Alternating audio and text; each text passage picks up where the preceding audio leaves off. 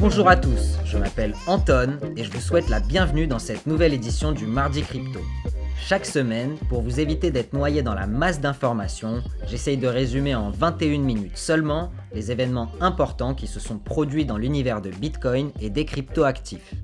Que vous soyez débutant ou expert, abonnez-vous à notre podcast et on vous donnera toutes les clés pour vous aider à prendre des décisions en toute objectivité. Si vous nous rejoignez seulement maintenant, je vous recommande l'écoute des épisodes 22, 23 et 24 pour comprendre les fondamentaux et les autres épisodes pour aller plus loin. N'hésitez pas à partager le podcast à vos amis, votre famille, vos collègues et tous ceux que vous pensez qui peuvent en bénéficier. Et abonnez-vous à notre newsletter via le lien dans la description. Elle est complètement gratuite et elle est complémentaire avec le podcast et vous permettra d'avoir un résumé complet de la semaine avec une mine d'informations qu'on trouve passionnante et qu'on souhaite partager avec vous. Allez, on attaque. À partir de cette semaine, avec l'arrivée des beaux jours, le podcast sera en format réduit et composé de deux parties seulement. Partie 1, quoi de neuf docteur? Et partie 2, est-il trop tard pour acheter? Avec un point sur les 20 euros du mardi crypto et les analyses on-chain.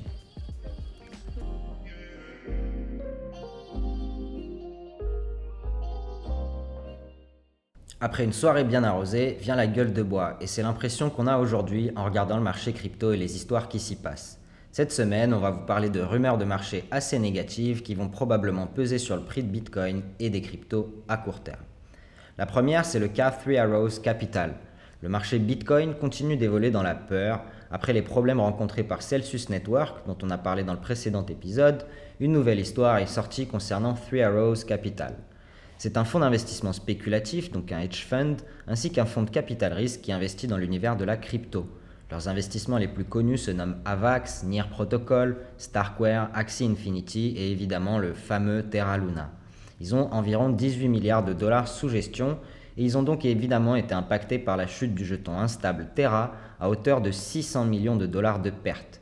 Et vu la capitulation de tout le marché crypto, la valeur de leurs fonds a probablement fondu de plus de 80%. En plus, la majorité des jetons qu'ils détiennent sont loqués, c'est-à-dire qu'ils sont déposés sur un contrat intelligent, un smart contract, qui ne leur permet pas de vendre ces jetons avant une certaine date, généralement 1 à 3 ans. Pour ajouter à la peine, le 16 juin, un trader de 8 Blocks Capital a remarqué qu'un million de dollars manquaient sur leur compte client auprès de Three Arrows. La société ne lui répondant même pas au téléphone, il a fait un trade sur Twitter qui explique comment la société ne laisse pas accéder à leurs fonds.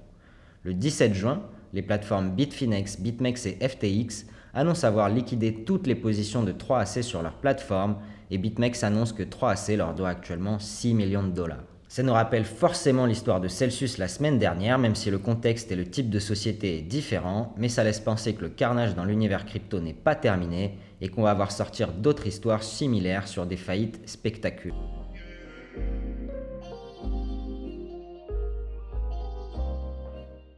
Passons maintenant au cas Solana. Bitcoin et la DeFi ont une promesse importante, décentraliser la monnaie pour l'un et la finance pour l'autre pour apporter plus de transparence au marché financier. Vous avait parlé dans l'épisode 22 du trilemme de la blockchain qui dit qu'une blockchain ne peut avoir que deux caractéristiques parmi les trois suivantes, décentralisation, scalabilité et sécurité. Ce trilemme avait été théorisé par Vitalik Buterin, le créateur d'Ethereum, et repris par Fidelity Digital Assets dans leur rapport qu'on a décortiqué dans cet épisode. Si une blockchain est décentralisée et scalable, c'est-à-dire qu'elle peut faire beaucoup de transactions, elle sacrifiera la sécurité. Si elle est sécurisée et décentralisée, comme Bitcoin, alors elle sacrifiera sa scalabilité. Et si elle est sécurisée et scalable, alors elle sacrifiera sa décentralisation.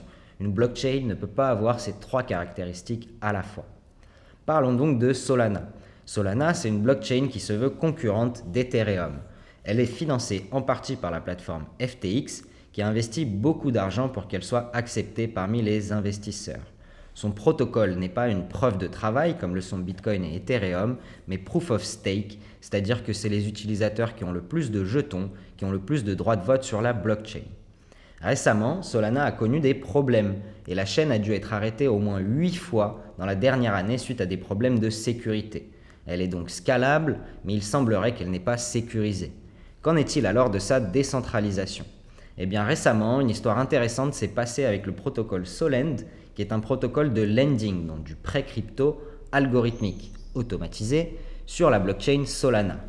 Ils se sont rendus compte récemment qu'un utilisateur, qu'on appellera la baleine, avait accumulé et déposé 160 millions de dollars équivalents de Solana dans le protocole Solend pour emprunter 108 millions du stablecoin USDC. Alors que le marché baisse, cette position est à risque d'être liquidée et donc d'ajouter à la pression vendeuse sur le marché de la même manière que Celsius la semaine dernière. Le protocole a donc décidé de se mettre en contact avec la baleine pour lui proposer de liquider sa position de gré à gré et ainsi éviter un gros mouvement de marché vers le bas. La baleine n'ayant pas répondu à leur sollicitation, le protocole a décidé de faire un vote pour prendre le contrôle des fonds de cet utilisateur. Le vote a recueilli 97% de oui, mais en fait au final, on a pu se rendre compte que plus tard qu'une seule entité détenait plus de 90% des droits de vote, ce qui veut dire que les dirigeants de Solène ont donc réalisé une expropriation en bonne et due forme envers la baleine. Heureusement pour elle, le vote a ensuite été invalidé par le protocole, mais a causé encore une fois une crise de confiance. Un tweet que j'ai vu passer récemment a parfaitement résumé la situation. Je suis parti dans la défaille à cause de mon dégoût pour le contrôle de mon argent pour les banques, pour donner le contrôle de mon argent à des développeurs inconnus. Bref, pour la décentralisation, on repassera. La confiance a été écornée et on verra si Solana pourra à long terme survivre à ces problèmes. En attendant, Bitcoin, malgré une baisse incroyable de son prix, reste la plateforme la plus stable et sécurisée, même si la scalabilité est faible. Le Lightning Network continue de faire miroiter la promesse d'un système de paiement alternatif au système monétaire international et aucune autre crypto ne joue sur ce terrain.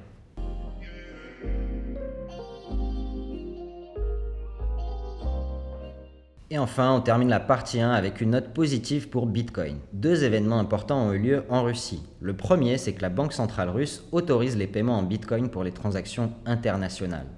On avait mentionné dans un épisode précédent que Bitcoin est un excellent moyen pour stocker la valeur de l'énergie. Et donc s'il est utilisé pour réaliser des ventes de matières premières telles que le gaz ou le pétrole, alors son adoption serait en très bonne voie et ce serait très positif pour l'écosystème, car les montants de vente dans les matières premières sont énormes. Qu'on soit d'accord ou pas avec les événements internationaux et la guerre en Ukraine, il faut se rappeler que Bitcoin est un protocole neutre et qui peut aussi bien être utilisé par de bons ou de mauvais acteurs, de la même manière qu'Internet est utilisé par des citoyens normaux, mais aussi des criminels. Cette nouvelle est donc très positive pour Bitcoin. En plus, la grande société gazière Gazprom Neft a fait un partenariat avec le mineur suisse Bitriver pour pouvoir miner du Bitcoin sur les champs pétroliers directement. Ils font donc la même chose que les sociétés américaines dont on a déjà parlé comme ConocoPhillips et vont utiliser le gaz de torchère issu des opérations pétrolières pour miner du Bitcoin. D'une part, ce gaz ne sera pas relâché dans l'atmosphère, ce qui est positif pour l'écologie, et d'autre part, il permet à ces sociétés de générer des revenus supplémentaires grâce à Bitcoin. Gagnant-gagnant donc pour l'industrie pétrolière et positif pour l'environnement.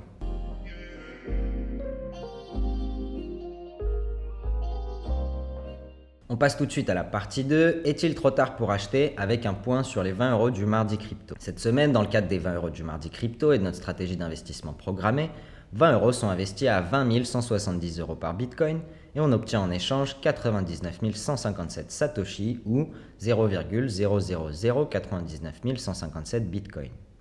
Je rappelle que ceci est une expérience d'investissement virtuelle et n'est pas un conseil d'investissement. Ce n'est que le reflet de mon opinion et de mon expérience personnelle et professionnelle acquise dans le monde des cryptoactifs et je décline toute responsabilité sur toute perte en capital possible suite à vos investissements. Si vous voulez suivre la même stratégie que nous, je vous recommande de le faire de manière très simple via notre partenaire StackInsat grâce au lien dans la description. La performance du portefeuille depuis la création. Capital investi 820 euros, valeur totale du portefeuille 450 euros, perte non réalisée 370 euros ou environ 45%. Un prix moyen d'achat à 38 945 euros qui nous a permis d'accumuler 2 230 000 SAT ou 0,023 Bitcoin.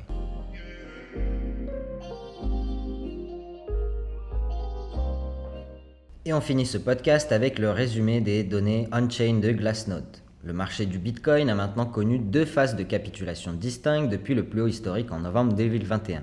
La première phase a été déclenchée par Luna Foundation Guard, vendant ses 80 000 BTC, et la seconde cette semaine vient un désendettement massif à l'échelle de l'industrie, à la fois on-chain et off-chain. Les mineurs sont maintenant soumis à un stress financier important. Le Bitcoin se négocie près de son coût de production estimé et les revenus des mineurs sont bien inférieurs à leur moyenne annuelle. Le marché global a réalisé plus de 7 milliards de dollars de pertes cette semaine et les détenteurs à long terme ont contribué 178 000 bitcoins en côté vente. Les acteurs du marché bitcoin dans tous les domaines sont à des seuils de douleur financière historiquement élevés.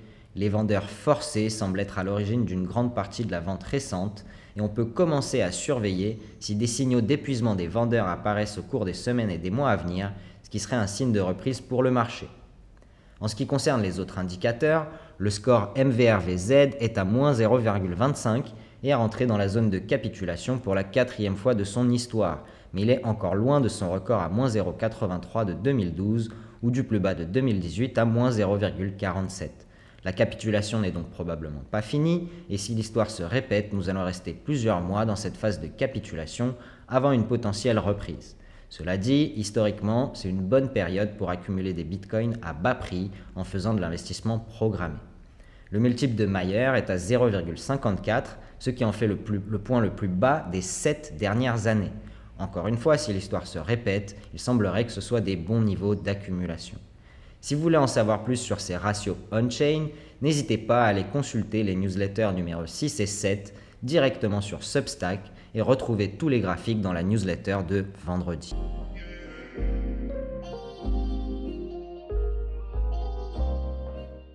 Voilà, c'est déjà la fin de ce podcast. Je vous remercie pour votre écoute. N'hésitez pas à commenter sur les différentes plateformes ou de nous envoyer vos questions par mail à l'adresse le mardi crypto protonmail.com. On vous répondra avec plaisir, comme d'habitude.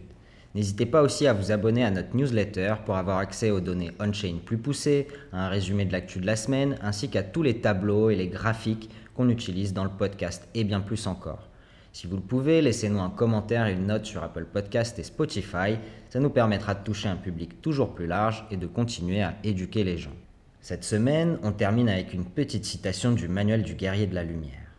Le guerrier de la lumière a besoin de temps pour soi et il consacre ce temps au repos, à la contemplation, au contact avec l'âme du monde. Même au beau milieu d'un combat, il parvient à méditer. En certaines occasions, le guerrier s'assoit, se détend et laisse advenir tout ce qui advient autour de lui. Il regarde le monde comme s'il était un spectateur, il n'essaye pas d'être plus grand ou plus petit, il ne fait que s'abandonner sans résistance au flux de la vie. Peu à peu, tout ce qui semblait compliqué devient simple et le guerrier est heureux. C'est tout pour aujourd'hui, j'espère que vous avez apprécié cet épisode un peu plus court que d'habitude et n'oubliez pas, investissez de manière responsable, passez une excellente semaine et je vous dis à la semaine prochaine.